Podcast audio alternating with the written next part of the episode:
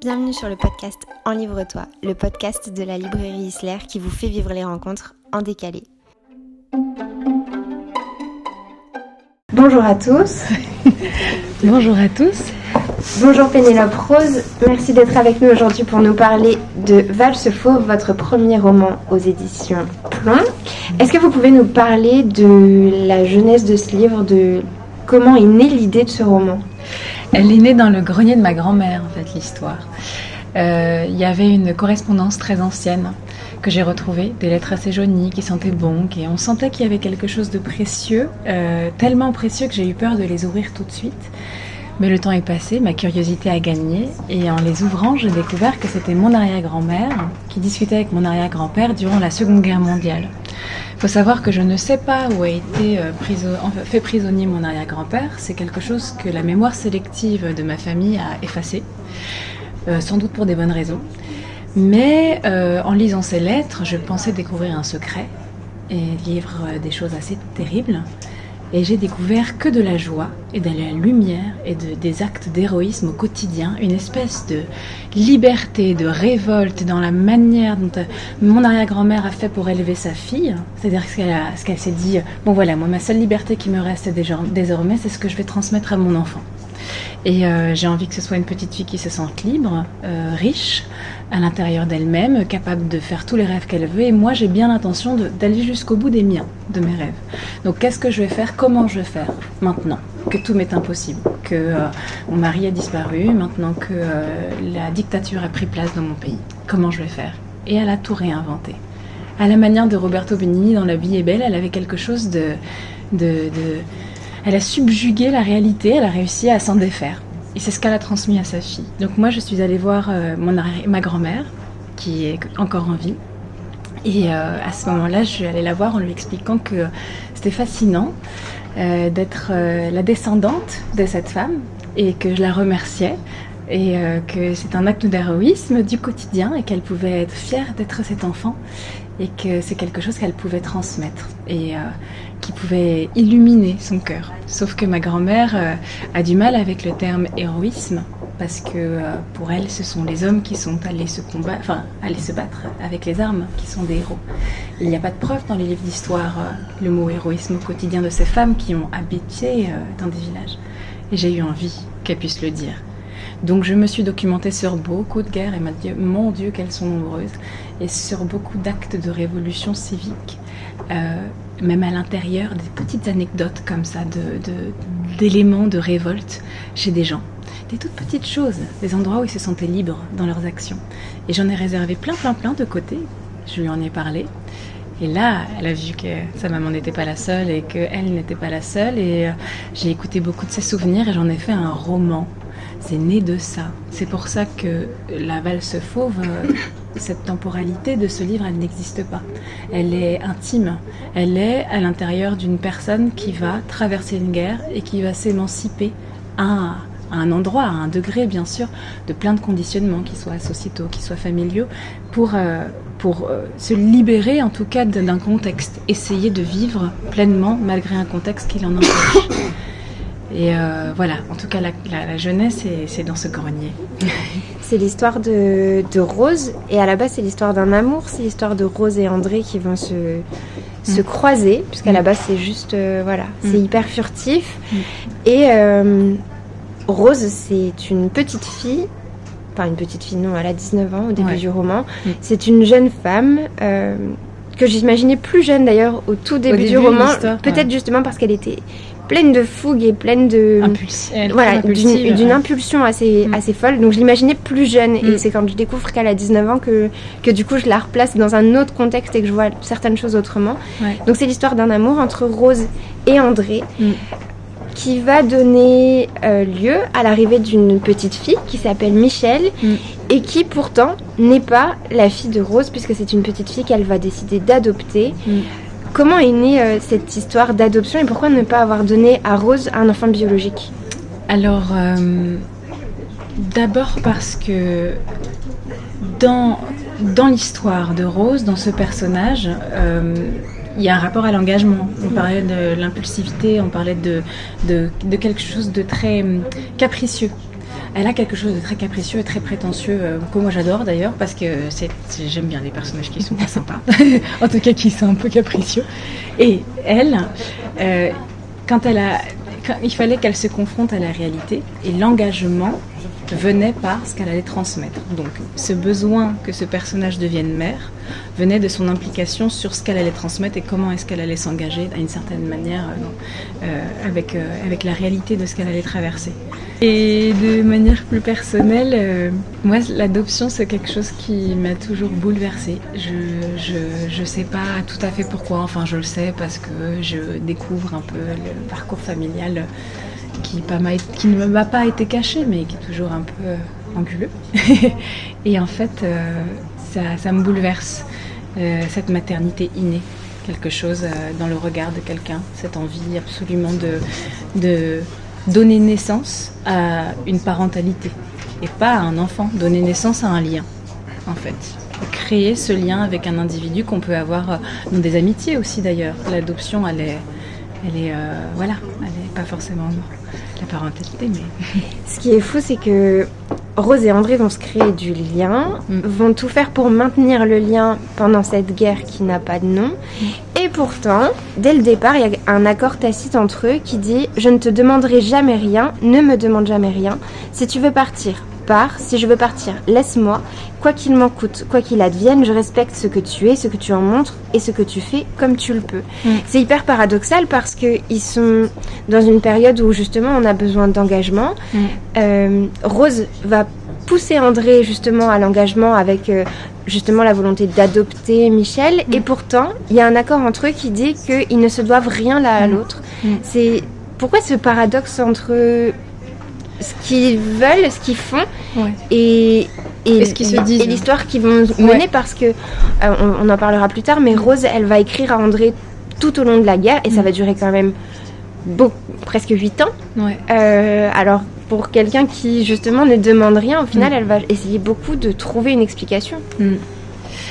Alors, moi, c'est parce que ma réponse, elle se trouve dans comment est-ce qu'on fait quand on est contraint? Pour fabriquer euh, un sentiment de, de, choix. Ne pas être victime d'une situation, mais avoir l'impression euh, d'être euh, en plein pouvoir, en plein contrôle. Même si ce n'est qu'une illusion, vivre avec cette illusion au moins un instant, elle fait pas de mal.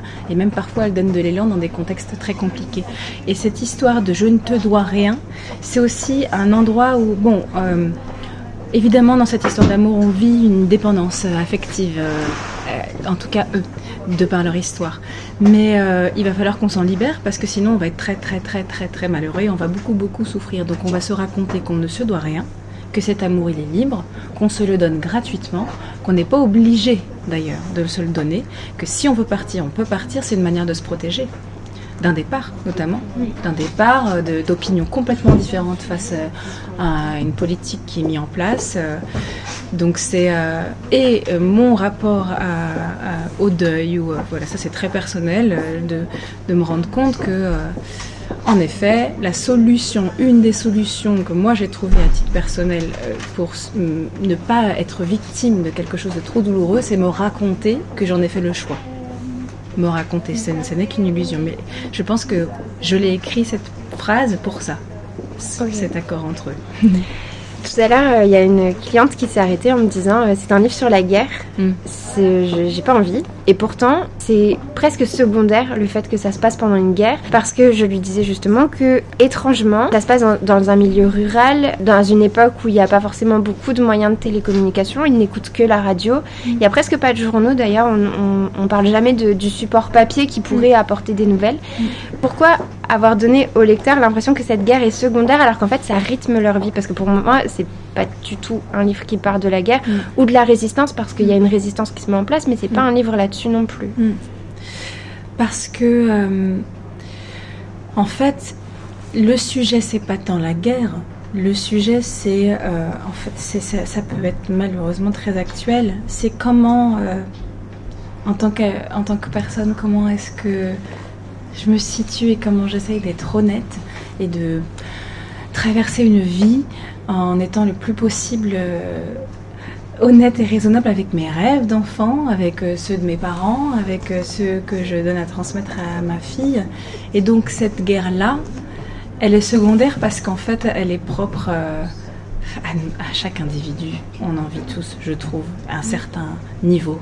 on en a chacun et chacune des guerres. Alors bien sûr, il faut Enfin, faut peser les choses, mais euh, nos parcours, nos révolutions, les choses dont il faut qu'on s'émancipe, euh, elles sont intimes, elles sont internes, et parfois c'est des parcours familiaux, parfois c'est des parcours dans des pays politiques, c'est terrible. Mais en fait, on en a tous, de, un endroit intime ou un endroit contextuel.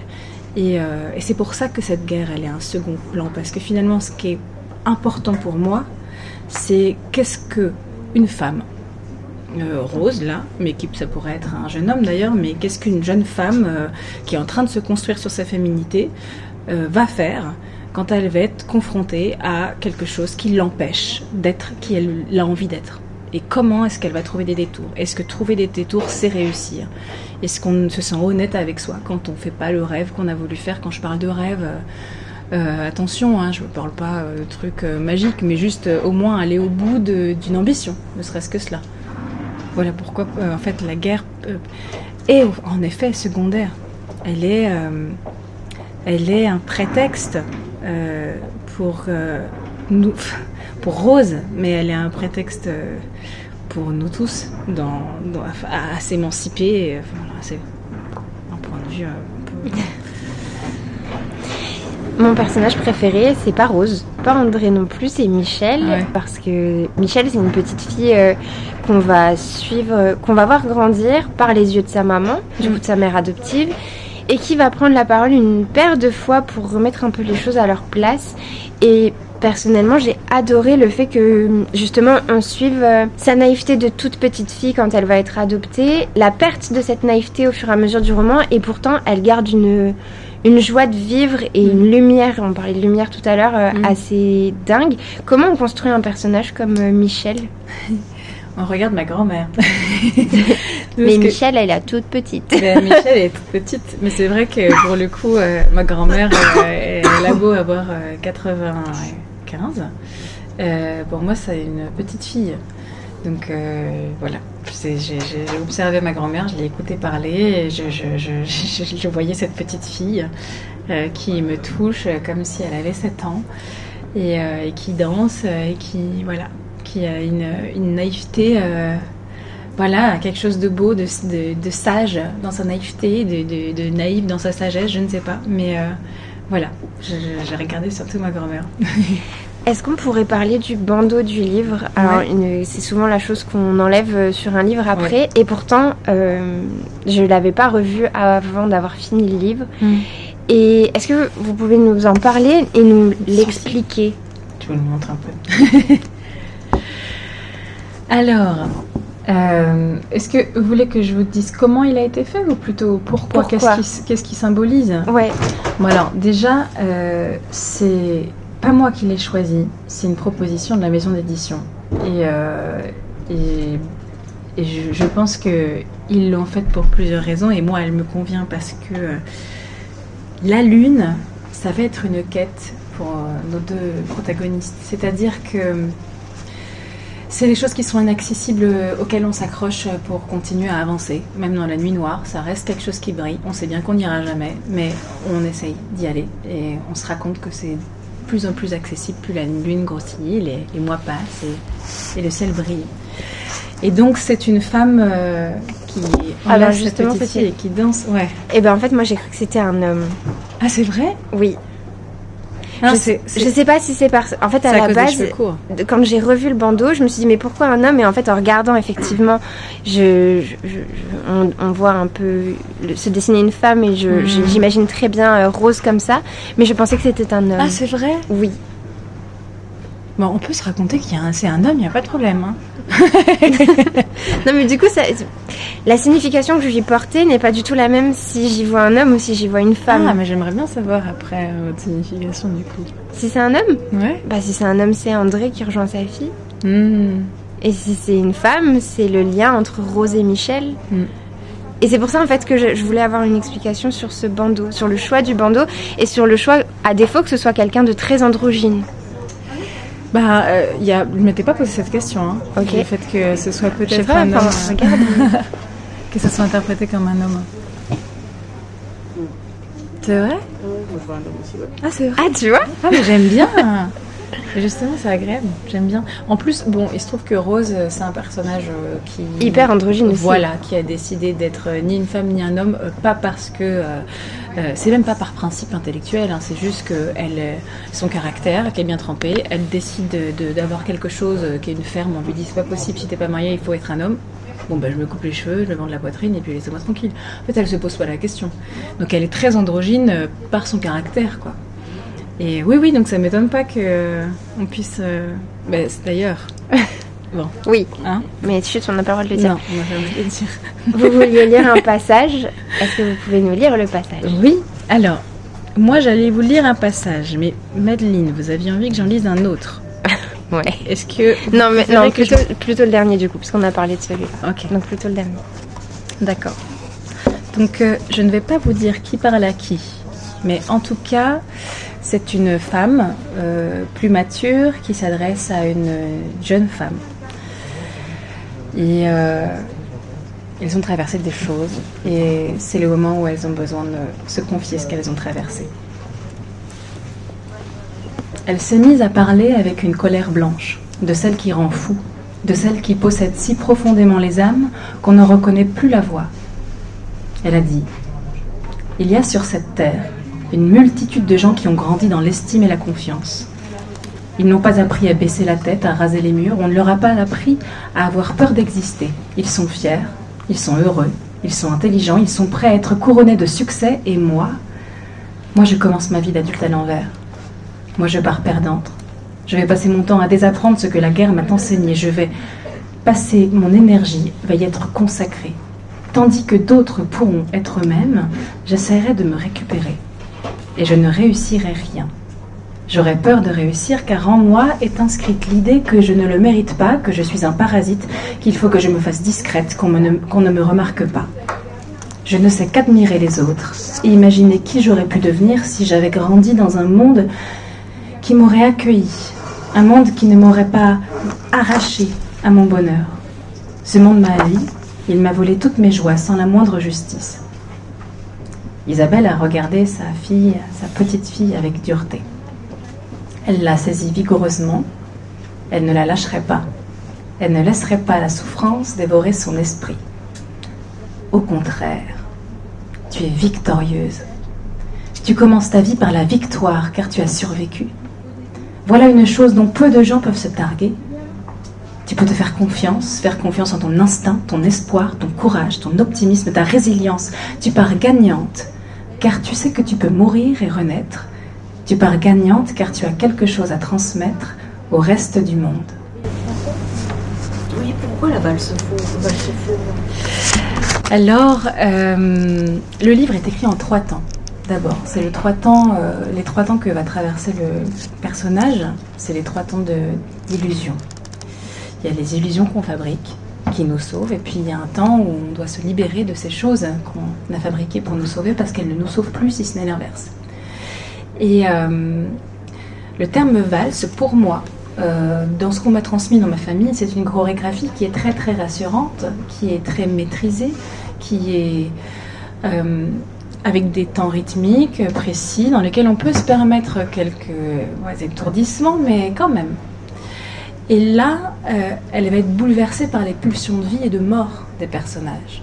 Donc, c'est des personnages qui vont venir réinventer leur danse, réinventer leur chorégraphie, et euh, qui vont traverser un bal, un bal pour aller vers la liberté, pour aller l'accueillir, et qui donc vont devoir changer le rythme, vont devoir euh, inventer leur propre pas de danse. Voilà pourquoi la valse. Faux. Je vais d'abord poser une question, euh, du coup, euh, qui est la question que je pose euh, à tous mes invités euh, sur le podcast, qui est quel est le livre qui a marqué votre vie? Ah, ça, ça, ça, c'est une sacrée question. Ouais, je sais. Alors, on a, on, Ah, on a le droit à deux a- titres. ouais. On a le droit d'avoir plusieurs vies dans une vie, donc plusieurs Oui. titres. Bon, Oui. Comme les chats, on peut en avoir sept. Non, deux. Alors, celui qui m'a euh, vraiment bouleversée, c'est un des premiers que j'ai lu. Et c'est euh, J'irai cracher sur vos tombes de Borésian.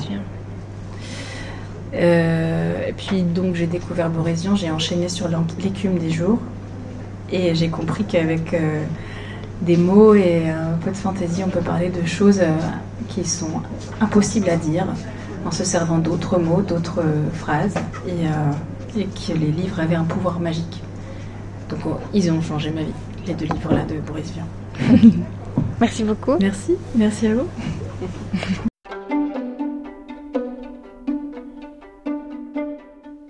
Merci de nous avoir écoutés. Et pour connaître toutes les informations sur ce podcast, n'hésitez pas à vous rendre dans la barre d'infos. Pour connaître les prochaines rencontres, allez directement sur le site isler.fr pour toutes les informations. N'hésitez pas à liker, à vous abonner et à très vite.